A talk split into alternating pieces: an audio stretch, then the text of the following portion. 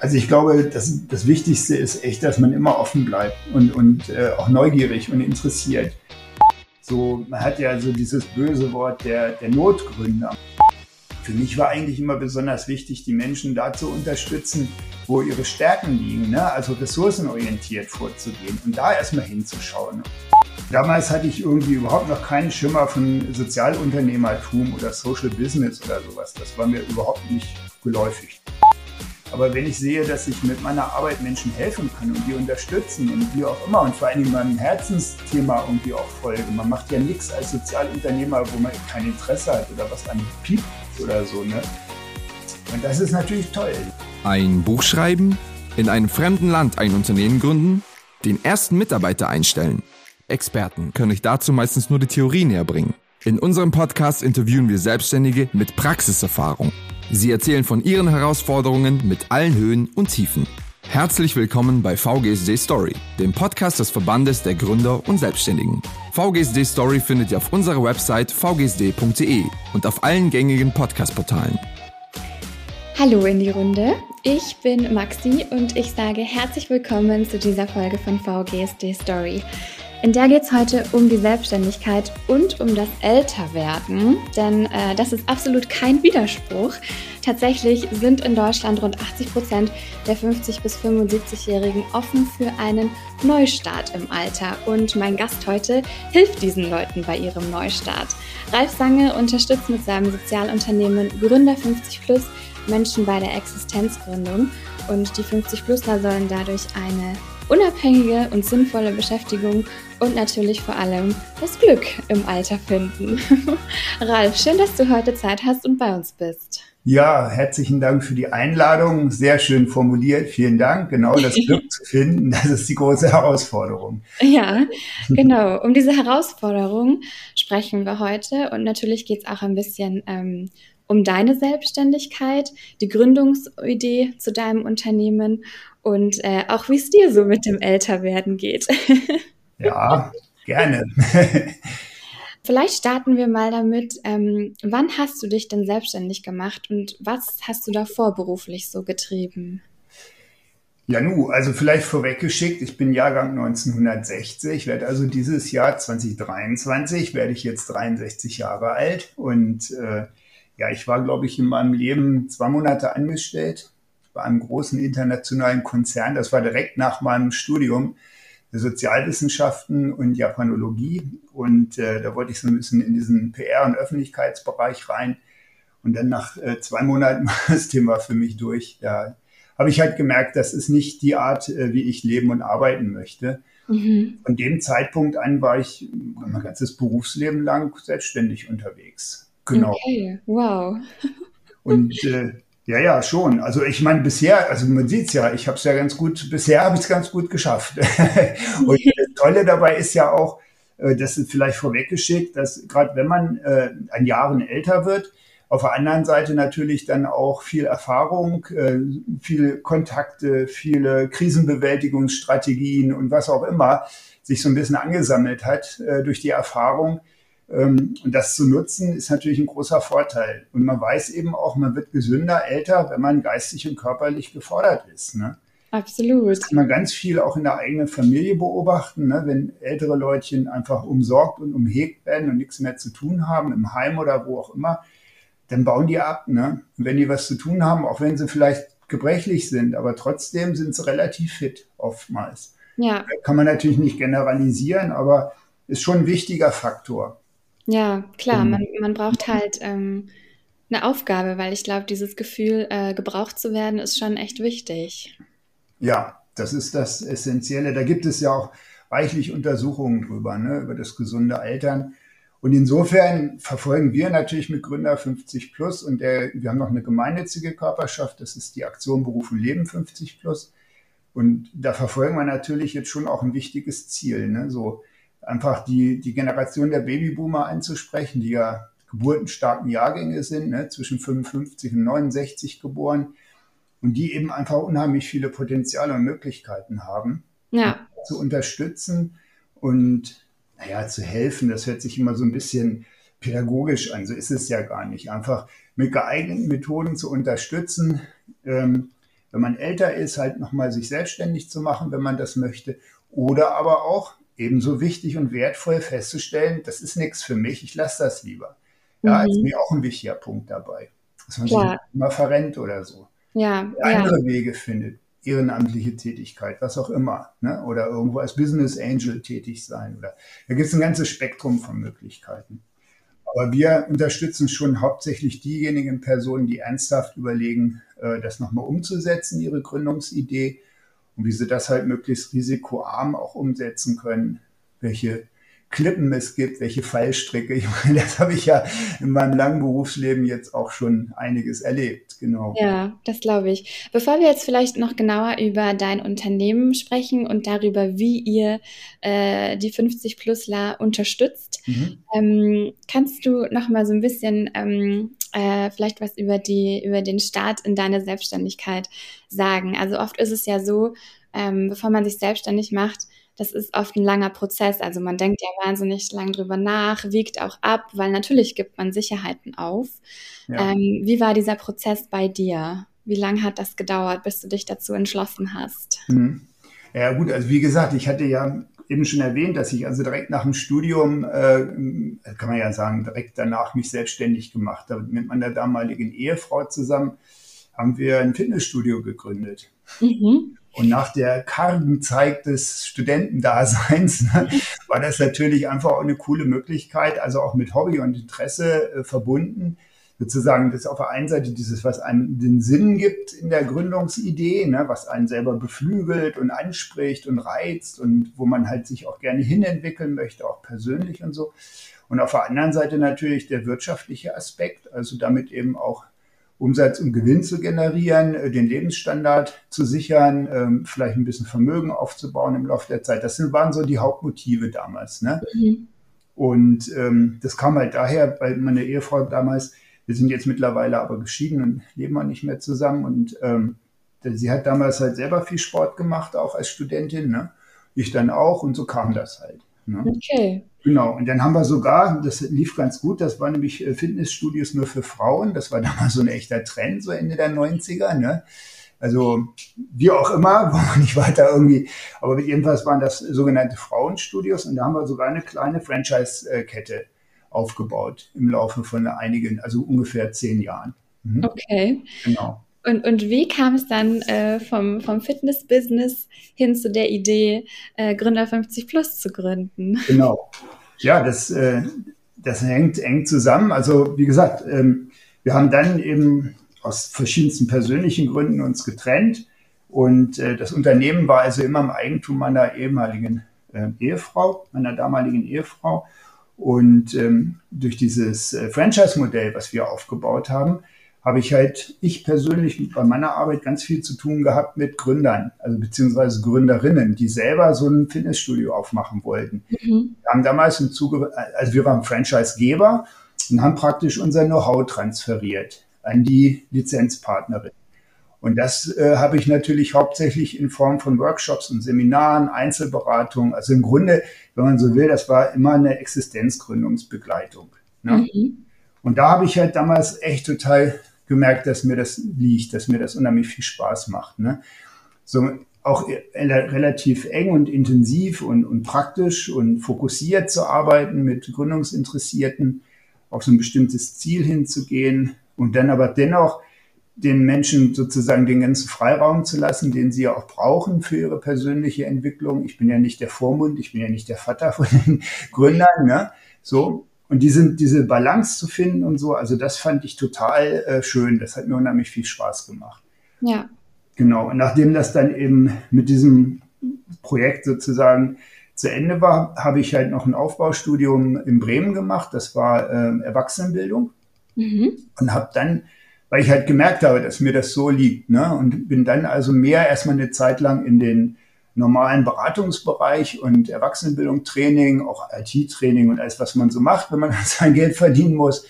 Und bin dann eigentlich eher durch Zufall dazu gekommen, aber Zufälle gibt es ja nicht, wissen wir ja, aber Schicksal. Sich, ja, Schicksal, genau, hat es sich dann halt ergeben, dass ich eben auch Workshops für Gründer gemacht habe im Rahmen von Transfergesellschaften. Ich weiß nicht, ob das bekannt ist.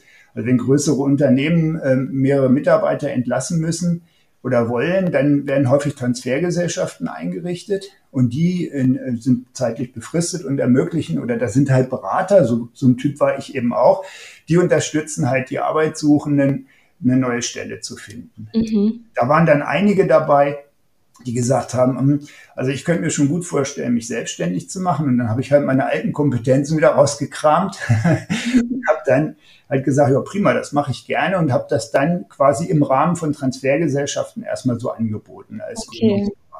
Und wie war da so die Stimmung bei den Leuten, die transferiert wurden? Weil ich meine, die haben ja dann wahrscheinlich gerade ihren, mhm. ihren Job verloren. So ist es, genau.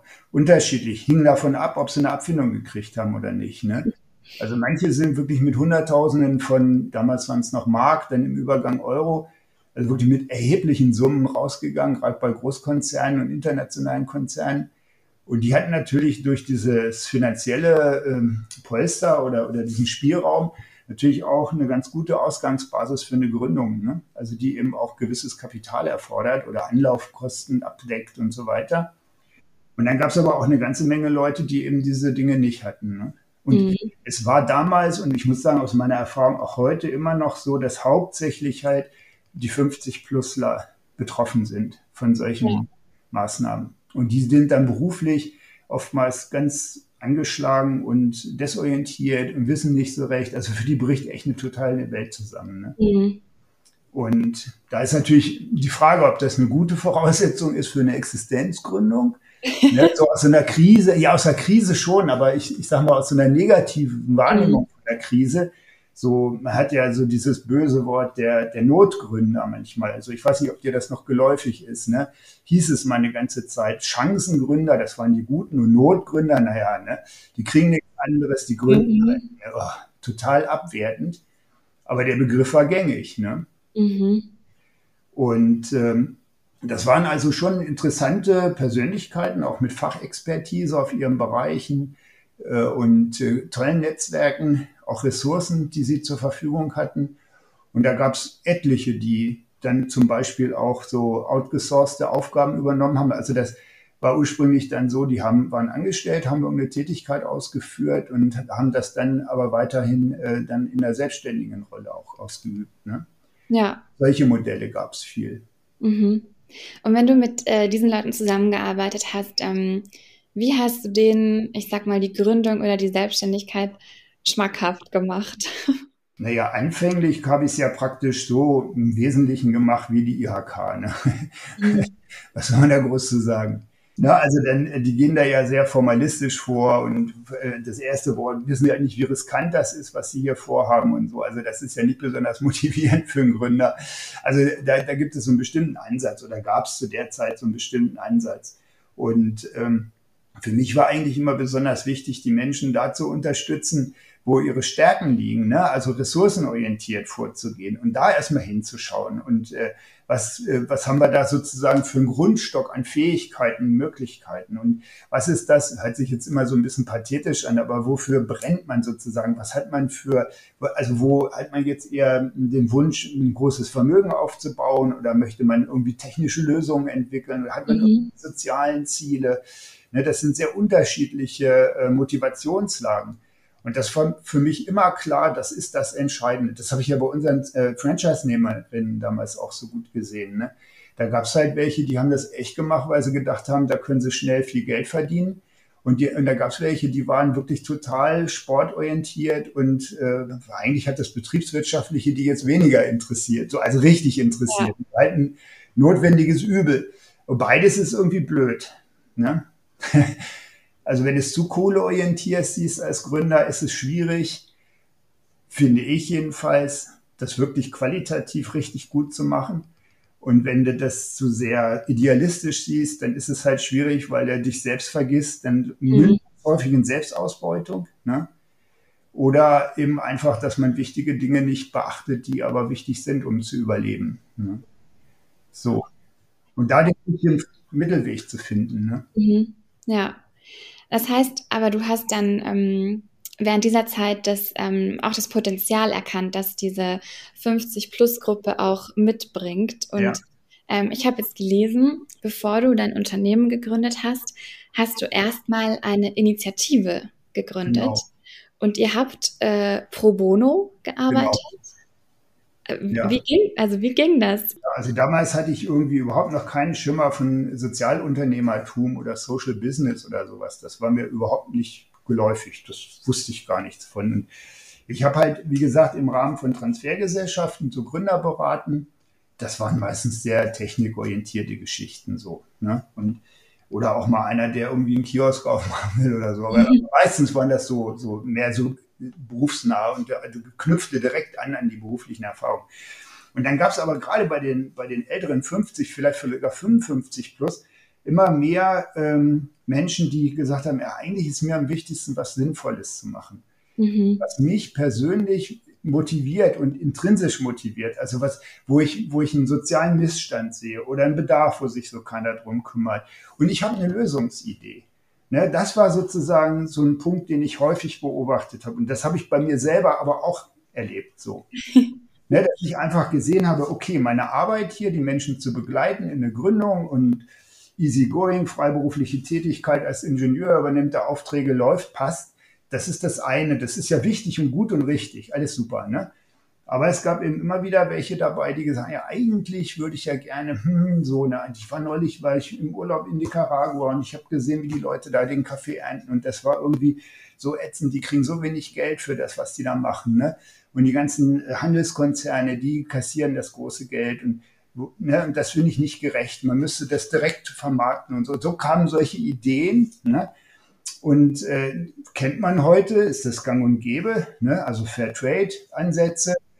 Und das war tatsächlich so, dass Leute das dann da auch solche Konzepte entwickelt haben. Ne? Mhm. Und dann war es halt die Frage, das passt da aber nicht. Das wollte, also bei diesen Transfergesellschaften interessiert das natürlich weniger jetzt. Ne? Mhm. Da geht es halt darum, dass die Leute irgendwie vermittelt werden und gut ist. Ne? In okay. oder Job oder so, aber alles gut. Oder Rente. Das sind so die drei Möglichkeiten. Ne? Und weil da, weil da kein Handlungsspielraum war, habe ich halt gedacht, ja gut, dann mache ich das eben einfach so, so ehrenamtlich. Ich habe das Know-how, kann ich ja mal gucken, ob es Leute gibt, die das interessiert. Und die gab's. Ne? Mhm. Das ist das, was ich halt dann erstmal ohne wirtschaftlichen oder irgendwelche, einfach nur, was mich interessiert hat, habe ich das halt wow. angeboten. War das stressig? Nee, das hat total Spaß gemacht. Okay. Also das war echt super. Und das war auch ein ganz schöner Ansatz. Wir haben ja damals auch beim Deutschen Alterspreis von der Bosch Stiftung, hatten wir, also wir haben den Preis zwar nicht gewonnen, aber wir haben eine Nominierung gehabt in die Shortlist und so. Also das hat uns damals total beflügelt. Und ja, das glaube ich. Ein ganz schönes Video von, ich weiß nicht, ob du es zufällig im Internet gesehen hast, auf der Seite von Gründer 50 Plus, damals von Alterspreis. Also das war echt ein ganz schönes Arbeiten mit den Leuten, ne? Mhm. weil die halt einfach irgendwie, wie soll ich sagen, irgendwie entspannter daran gegangen sind. Ne? Da ja. ging es halt nicht um Kopf und Kragen und irgendwie wirtschaftliche Interessen, die sind oftmals so nüchtern und überschatten das. Ne? Und da bleibt die Freude manchmal so ein bisschen auf der Strecke. Ne? So. Ja. Nur diese wirtschaftliche. Aber wenn ich sehe, dass ich mit meiner Arbeit Menschen helfen kann und die unterstützen und wie auch immer und vor allen Dingen meinem Herzensthema irgendwie auch folge. Man macht ja nichts als Sozialunternehmer, wo man kein Interesse hat oder was an ja. oder so. Ne? Und das ist natürlich toll. Ne? Und das passt dann auch in dieses höhere Lebensalter rein. Ne? Ja. Ja, cool. Genau. Deswegen habe ich das damals so pro bono angefangen und habe das halt einfach erstmal gemacht. Und, und dann war für mich eigentlich, also das ist aber nur mein persönlicher Weg, war für mich eigentlich das, der entscheidende Schritt zu diesem bewussten sozialunternehmerischen Handeln, also dass ich weiß, ey, ich bin ja Sozialunternehmer und so. Das war, da hat mich jemand als Ashoka Fellow vorgeschlagen.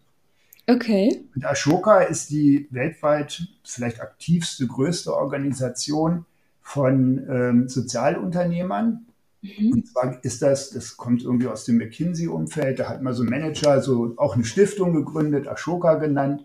Ashoka war ein buddhistischer König, der so ganz bestimmte Sozialedikte schon vor Jahrtausenden veröffentlicht hat, die heute noch wegweisend sind. Das ist recht interessant, mal nachzudenken. Mhm. Ist also nichts Spirituelles im eigentlichen Sinn. Das heißt halt nur wie der König Ashoka. Ja. Und da ist es halt so, da kann man sich jetzt nicht bewerben oder so, sondern dann wird man von irgendwem vorgeschlagen, wo man auffällt und, und der sagt, Mensch, der macht da sozialunternehmerische Arbeit und das ist interessant und das zu fördern wäre wär gut. Ne? Und dann führen wir halt mit der mit den Ashoka-Mitarbeitern halt relativ ausführliche ähm, Auswahlgespräche. Das dauert dann auch ein Jahr. Mhm. Haben sie mich tatsächlich dann als Ashoka-Fellow aufgenommen. Ne? Okay. Das war einfach ein, Quantensprung und war auch für meinen Berufsweg eigentlich sozusagen wie so eine Weichenstellung. Klack, so, jetzt geht es in Richtung Sozialunternehmen. Mhm. Wann kam dann der Punkt, wo du gesagt hast, okay, jetzt ähm, das, das läuft so gut und die Nachfrage ist einfach da, wir machen da jetzt ein richtiges Unternehmen draus? Ja, naja gut, die Organisation, also wie heißt das immer, Form follows Function, ne? Also du musst dann halt die Organisation entwickeln. Ursprünglich hatten wir ja auch keine gemeinnützige Körperschaft, sondern einfach aus Kostengründen eine UG gegründet. Haben auch immer alle geomt, oh, UG und das hat so einen schlechten Ruf. Blödsinn. Ich habe das jetzt seit, weiß ich nicht, 2000 oder so, haben wir eine UG ich habe nie einmal erlebt, dass mir da irgendwie einer komisch gekommen wäre, weil ich jetzt eine UG habe und keine GmbH oder so. Also das finde ich für Gründer eigentlich meiner Meinung nach wird vielleicht nicht in jede Branche so passen, aber einfach eine ideale Rechtsform, die sich mhm. eignet dafür. Wir haben immer noch eine UG und das geht immer noch. Also pff, so. Und ähm, da habe ich dann halt sozusagen das in so eine Organisation erst gegossen, sozusagen aus so einer Initiative heraus und dann habe ich mir halt überlegt, hm, kann ein Verein das Richtige für mich sein? So mit so vielen verschiedenen Vereinsmitgliedern, da muss man das dann immer abstimmen und hin und her und tralala. Also das entsprach jetzt nicht unbedingt so mein, meiner Vorstellung von Entrepreneurship. Mhm. also ich bin da irgendwie ein anderer, ich, ich bin da eher so dieser Einzelkämpfer-Typ irgendwie wahrscheinlich. Ne? Und deswegen kam halt eigentlich nur so eine kleine Kapitalgesellschaft für mich in Frage. Ne? Okay. Und im Sozialunternehmerischen, das muss ich an der Stelle jetzt nochmal dazu sagen, wir haben halt in Deutschland so ein äh, etwas putziges äh, Gemeinnützigkeitsrecht und, und steuerliches äh, Situationen. Also zum Beispiel, wenn ich äh, für, für gemeinwohlorientierte oder gemeinnützige Tätigkeit Spenden entgegennehmen möchte, gibt es genug, die sagen, das finde ich toll, was ihr da macht, da gebe ich, äh, das fördere ich finanziell oder durch persönliche Mitarbeit oder so. Und dann geht das eben nur, wenn du eine gemeinnützige Körperschaft hast, die eben gemeinnützig anerkannt ist vom Finanzamt. Ne? So, und das ist halt häufig, das sehe ich auch bei anderen Fellows und anderen Sozialunternehmern, dass die dann so hybride Unternehmen haben. Die haben eigentlich immer zwei Körperschaften, eine kommerzielle und eine gemeinnützige. Ne? Und die arbeiten in bestimmten Bereichen zusammen. Und das haben wir dann eben auch gemacht, so. Mhm. Einfach um Spendenmittel annehmen zu können, eben die gemeinnützige Körperschaft. Und da muss man eben immer ein bisschen gucken, ist schwierig, ist wirklich eine große Herausforderung. Da vertut man so viel Energie und Zeit mit so einem organisatorischen und finanztechnischen Kram und du gewinnst da irgendwie ja nichts mit. Ne? So, mhm. das ist ein bisschen ärgerlich. Da sind die Deutschen echt hinterher mit der Gesetzgebung. Ja. Da sind die Engländer weiter. Die haben, da gibt es die Rechtsform Social äh, Enterprise, ne? Das gibt es da. Mhm. Ne? Naja, genau. Was war jetzt die Frage? also wie das kam, dass wir dann genau, gegründet haben, genau. Ja. Habe ich aber dennoch, also ich meine, sagen wir mal so, also von so einem Sozialunternehmen, das ist jetzt nicht so, dass, also viel, es gibt wenige, die sehr gute Erträge erzielen, wo man sagen kann, okay, die machen dann ordentlichen Gewinn und das läuft super und die können da gut von leben und so. Aber davon gibt es einfach nicht so wahnsinnig viele. Mhm. Also ich würde mal sagen, das war nur eine Schätzung ich sag mal, 70 Prozent sind so bei einer schwarzen Null zufrieden. Ne? Sagst du, okay, und das ist ja auch gemeinnützigkeitsrechtlich nicht vorgesehen, dass man Gewinne erwirtschaftet, ne? Ja. Oder womöglich ausschüttet. Das ist ja, also insofern ist das ja schon richtig. Natürlich kannst du dem Geschäftsführergehalt zahlen, aber in der Regel ist das eben nicht so mega üppig oder so. Ne? Also es ist halt, und, und das passt ja auch wieder zu, gut zu 50 plus, weil ich meine, wir gründen ja in der Regel keine Familien mehr und wir bauen auch keine Häuser mehr oder finanzieren da lang hin und her, sondern diese Dinge sind ja meistens getan. Ne? Ist alles schon erledigt. Genau. Im Gegenteil, da hätte ich jetzt sogar noch den Aspekt, der ja auch immer wichtiger wird. Ich hätte eine Möglichkeit, wenn ich jetzt mit 50, 55 anfange, so ein Unternehmen zu gründen und ich sag mal nur irgendwas, ein Geschäftsführergehalt von 3000 Euro oder irgendwas, ne? Und ich kann das nachhaltig etablieren, dann habe ich immer noch eine zusätzliche Alterseinkünftequelle, Ne, wenn meine Rente vielleicht mal nicht so üppig ausfällt. Das ja. ist auch ein Thema für viele von uns. Ne? Ja. Was machen wir denn dann? Weiterarbeiten? Kommt ja mal drauf an, was du machst. Ne? Also da sieht man so diese Sphäre, in die sich das so reinbewegt. Ne? Ja. Hast du denn auch schon, ähm, also hast du früh darüber nachgedacht, wie das ist, wenn du selbst mal über 50 bist? War das ein Thema bei dir? Naja, klar, also ich habe die, die Firma, also die Firma, also ich habe diese Initiative gegründet, offiziell erst als ich 50 geworden bin. Weil irgendwas hat mir damals gesagt, was ja irgendwie blödsinnig ist, rein fachlich oder sachlich ist es ja Unsinn. Ne? Ich kann natürlich auch mit 30, kann ich ja 50 plus Themen angehen, warum nicht? Ne? Ja. Aber für mich war irgendwie klar, ich starte damit erst richtig, wenn ich selber 50 bin. Und das war halt 2000 der Fall. Ne? So, mhm. dann habe ich das so umgesetzt. Und ja, klar. Also, ja, wie soll ich das jetzt sagen? Du spielst vielleicht ein bisschen auf die Altersvorsorge an, ne? So, was man da, ja, also für mich irgendwie, also ich hatte ja angedeutet, dass ich mich von der, meiner ersten Ehefrau habe trennen müssen und wir sind geschieden und also wenn du eine Scheidung hinter dir hast und einige Kinder da auch sind, dann ist praktisch die ganze Vermögensbildung, also für Otto normal oder für mich, sage ich mal so, eigentlich durch. Ne? Das ist eigentlich bei dem, bei der Maßnahme ist dann eigentlich so ein Vermögen erstmal alles weg gewesen. Ne?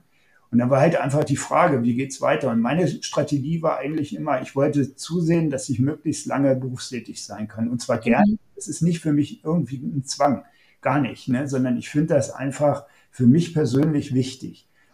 Und ich möchte mich mit was beruflich beschäftigen, was mir Freude macht. Ne?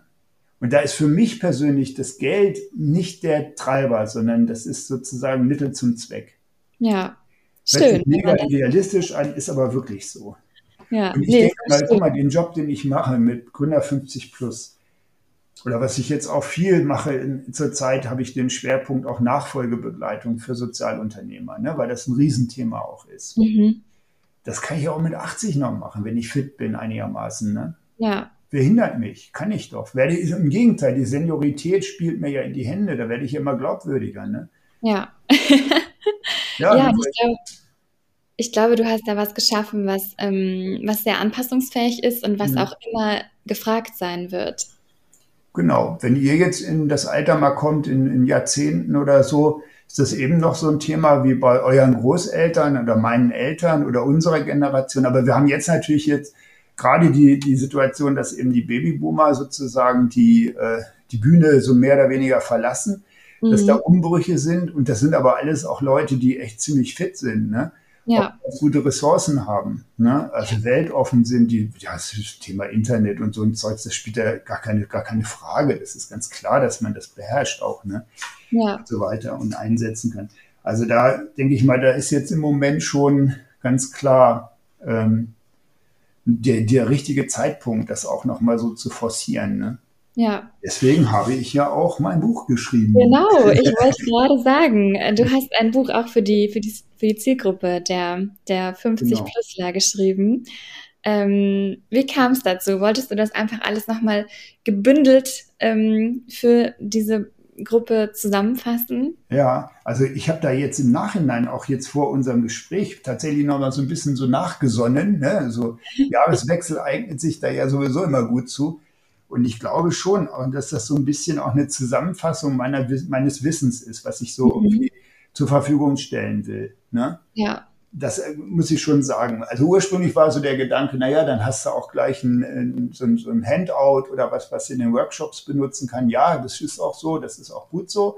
Ne? Aber, aber so ein bisschen ist es schon eine Zusammenfassung dessen, was, was ich so in meinem ja immerhin jetzt ja auch schon 20, über 20 Jahren Berater da sein und so mit der Zielgruppe, was ich da äh, so gelernt habe und, und weiß, ne? Und das mal ja. zu fassen und so, ne?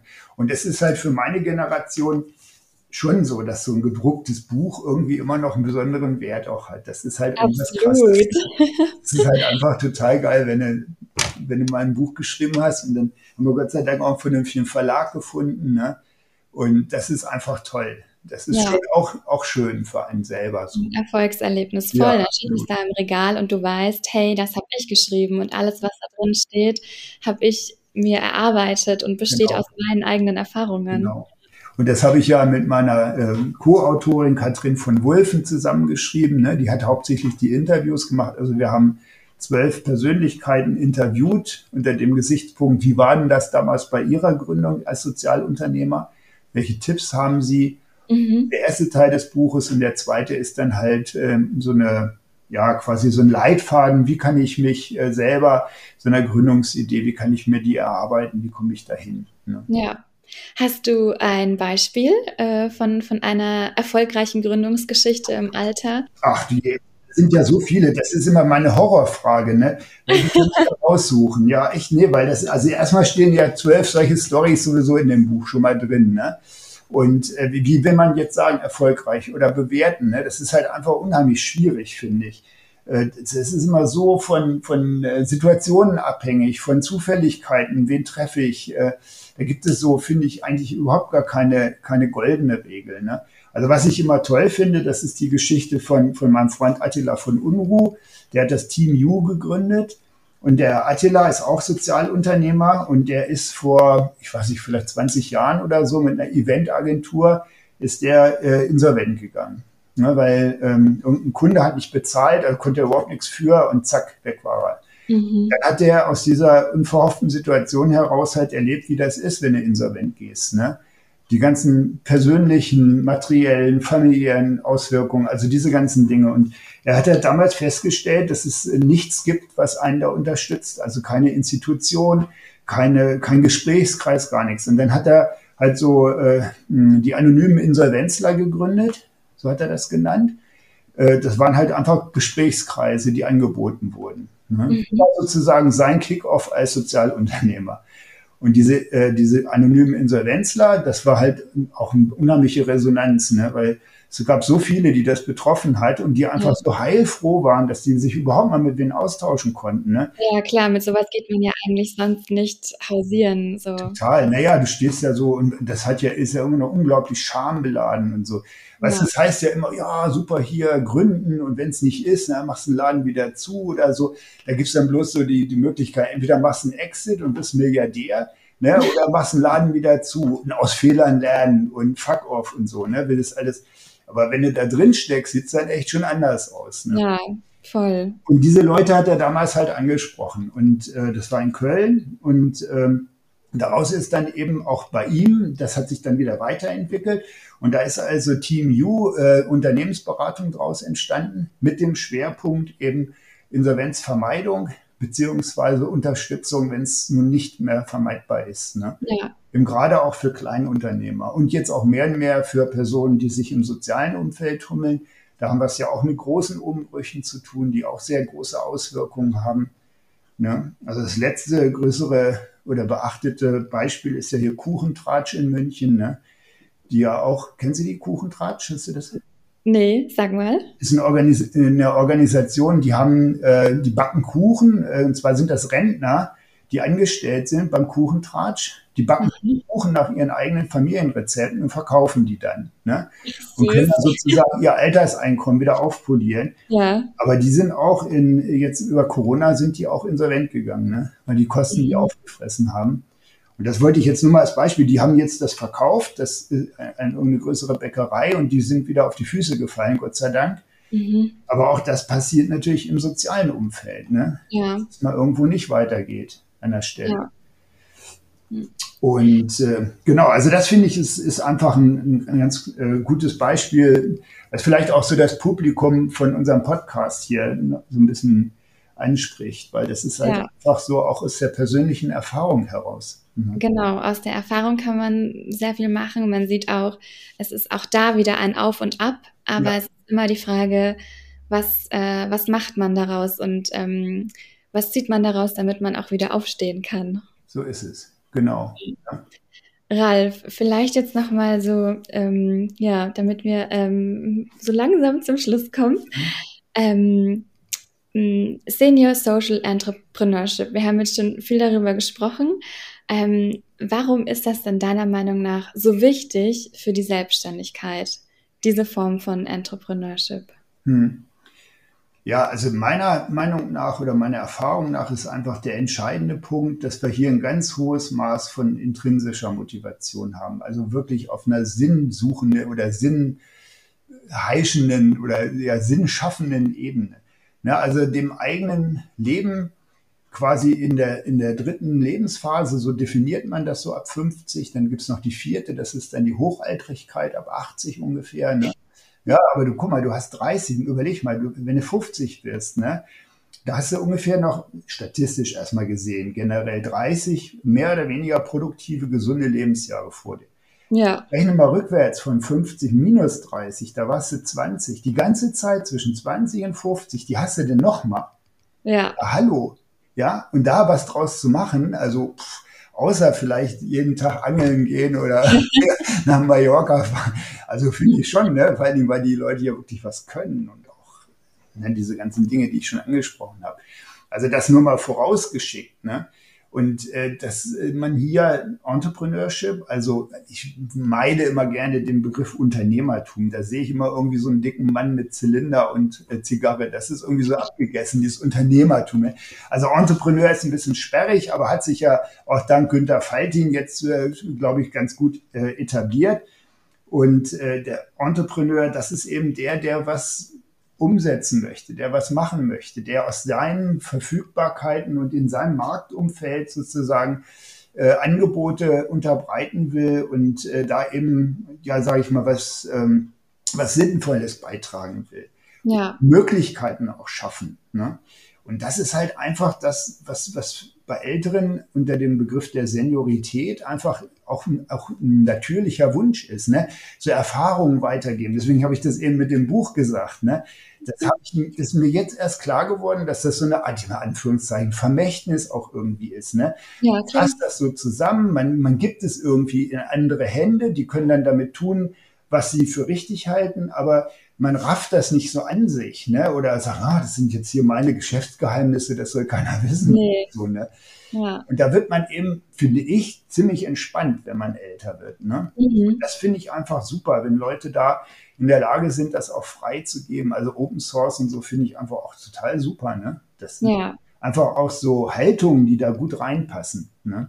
absolut. Also Ja. ich habe immer so ein bisschen den Spruch, also eigentlich sollte man das verpflichtend machen, dass jeder zumindest irgendwo ehrenamtlich mitarbeitet, wenn nicht selbst sich sogar schon selbstständig macht mit äh, so einer Idee. Ne? Weil das einfach, un- und das machen ja auch viele. Ne? Wir haben ja eine unheimlich hohe Quote von Ehrenamtlern. Und da höre ich aber immer wieder, ah, ich habe da gearbeitet, ah, dann war da irgendeiner, der hat sich denn so aufgespielt da als Chef und ich musste dann immer nur das machen, was der wollte. Da habe ich eigentlich gar keinen Bock für. Ich hatte so äh, selber ganz andere Ideen. Ne? Und in diese Lücke stößt halt eigentlich Senior Social Entrepreneurship. Muss man ja auch nicht alleine machen, kannst du auch mit Leuten zusammen machen. Ja, Oder absolut. dich Ja. anschließen. Oder da gibt es so viele Varianten. Und das erkunden wir dann in unseren Workshops. Ne? Ja. Ja, das bereichert einfach auch die Gesellschaft total. Ja, absolut. Jetzt bist du ja auch schon ein äh, Best-Ager. Senior, sag's ruhig. Ähm, was hast du noch so geplant? Wie geht's weiter bei dir? Weil ich ähm, spüre da den Tatendrang bei dir. Ja, unbedingt. Ja, also das ist halt irgendwie auch so ein Lifestyle so ein bisschen, würde ich mal sagen. Ne? So, wenn man so unternehmerisch und so Ideen verfolgt, dann kommst du auch mit Leuten zusammen und kriegst wieder Impulse. Und also das ist schon spannend. Das ist schon ein interessantes Leben, finde ich. Also ich bin total äh, so zufrieden und glücklich. Das ist, wir haben also zwei große Projekte oder, oder Dinge, die wir im Moment machen. Wir haben auf der einen Seite haben wir jetzt in der Corona-Zeit uns tatsächlich mit der gemeinnützigen Organisation noch ein Seminarhaus zugelegt. Also wir wollen das äh, zentrieren, unsere Angebote, Mhm. nicht durch die Gegend reisen, sondern dann lieber die Gäste bitten, hier zu uns zu kommen und hier in, im Retreat sich sozusagen intensiv mit ihren Themen zu befassen, sei es jetzt Perspektiven 50 plus oder Gründer oder äh, Social Entrepreneurship oder Yoga oder verschiedene Sachen. Und das Zweite, was ich vorhin auch schon kurz angesprochen habe, ist halt, wo ich jetzt wirklich auch aus persönlichem Antrieb, ist halt das Thema Nachfolge. Ne? Weil Mhm. im Bereich der Sozialunternehmen noch mal schwierigere, äh, eine schwierigere Lage, weil in der Regel keine materiellen Unternehmenswerte da sind. Ne? Also du hast kaum Substanzwert, Ertragswert, naja, nicht? Und das ist halt echt ein Thema. Und auf der anderen Seite hast du hochwirksame Organisationen, die aber unglaublich gründerfokussiert sind, also der sich das damals mal ausgedacht hat und so, ne? Und das sozusagen in die nächste Phase zu begleiten. das ist eine interessante Aufgabe. Das ist spannend. Ja. Das ist echt spannend. Also sozusagen die Nachfolgenden dann auch äh, mit zu begleiten, sich da zu integrieren, dem Ganzen ihren, ihr eigenes Gepräge zu geben, aber auch den Gründer und Sozialentrepreneur zu unterstützen, loszulassen ne? und so. Also das ist schon, das ist echt ein Thema. Ja. Da habe ich richtig Spaß jetzt auch im Moment. da laufen auch schon ein paar Projekte und das ist spannend, ja. Ja, cool. Also wenn es da auch Leute gibt im Verein, ne, also da würde ich zu Ausruf aufrufen wollen an der Stelle, ne, fände ich super, ne. Ich meine, vielleicht kann man ja sogar sowas wie so eine kleine Interessengruppe Social Entrepreneurship, das müssen ja keine Senioren sein, oder auch die irgendwie das Thema Nachfolge adressieren, sei es als Berater oder sei es als Nachfolgesuchende, kann ja auch sein, ne? ist ja auch eine Gründersituation. Mhm. Du hast ja immer einen Gründer und einen Abgebenden sozusagen. Ne? Und genau. ja, so, also das fände ich toll, wenn man da auch mal irgendwie in Kontakt käme. Also da wäre ich hoch interessiert dran. Ja, also wir verlinken natürlich ähm, dein, dein Buch und auch deine Kontaktdaten, Super. die Website von euch äh, in den Show Notes unter dieser Folge. Ja. Das heißt, da gibt's dann die Möglichkeit, dass Interessenten da einfach ganz einfach den Weg äh, zu dir und zu euch finden. Mhm. Absolut. Super. Genau. Jetzt vielleicht letzte Frage, Ralf. Ja. Äh, so rückblickend. Ähm, äh, auf die letzten Jahre. Was sind denn so die größten Learnings, die du selbst ähm, gemacht hast und die du vielleicht auch an, an andere weitergeben möchtest? Hm. Also der erste Impuls aus dem Bauch heraus wäre einfach sagen, äh, denkt an eure Altersvorsorge. Mhm. Aber das ist natürlich erstens so ein typisches äh, alte Leute Gerede, ja. Das hört man ja in jeder Ecke und keiner glaubt so oder will es so richtig hören. Und es ist natürlich auch blöd umzusetzen, ne? weil guck dir an, was passiert. Ne? Da hast du was gespart und zack, ist nur noch die Hälfte wert oder so. Also das ist irgendwie auch doof. Ne? Also ich glaube, das, das Wichtigste ist echt, dass man immer offen bleibt und, und äh, auch neugierig und interessiert ne? und sich öffnet für Dinge, die sich verändern, weil die ganze Welt ist immer Veränderung. Wir sind immer in Veränderung. Nichts bleibt, wie es ist. Ne? Und das, sich das schon mal sozusagen zu kultivieren, auch frühzeitig wenn ich auch in der Hochphase bin, Familie und, und Unternehmen läuft und Geld wird gemacht und all diese Dinge, ne? Und eine Auseinandersetzung auf dem Markt und ich setze mich durch oder ich muss auch mal einsehen, dass ich mich nicht durchsetze. Und diese ganze, in diesen Phasen einfach auch sich diese, diese Freiheit sozusagen zu gönnen, zu sagen, hey, das ändert sich sowieso wieder alles hier. Ne? Ja. Das ist halt, glaube ich, so die, die Kernkompetenz als Entrepreneur, ne? dass man das erkennt, dass es nicht für immer ist ja. Und dann muss man natürlich immer gucken, aus welchen, äh, was für, was für Lehren ziehe ich denn da draus. Ne? Ja. Genau. Aber diese ganzen Geschichten, und dann kann ich natürlich sagen, lasst euch nicht scheiden. Wenn du dich als Unternehmer scheiden lässt, ist einfach schlimm. Das ist dann, ne? Also selbst wenn man sich nicht im Bösen trennt, ist es echt ein krasser Einschnitt. Und mhm. gut gebrüllt, Löwe, ne? Aber du wolltest es ja wissen, du hast mich ja gefragt, Maxi. Also. nee, und das weiß ich auch, oder wissen wir auch sehr zu schätzen, dass du da so, so ja. offen bist, ja.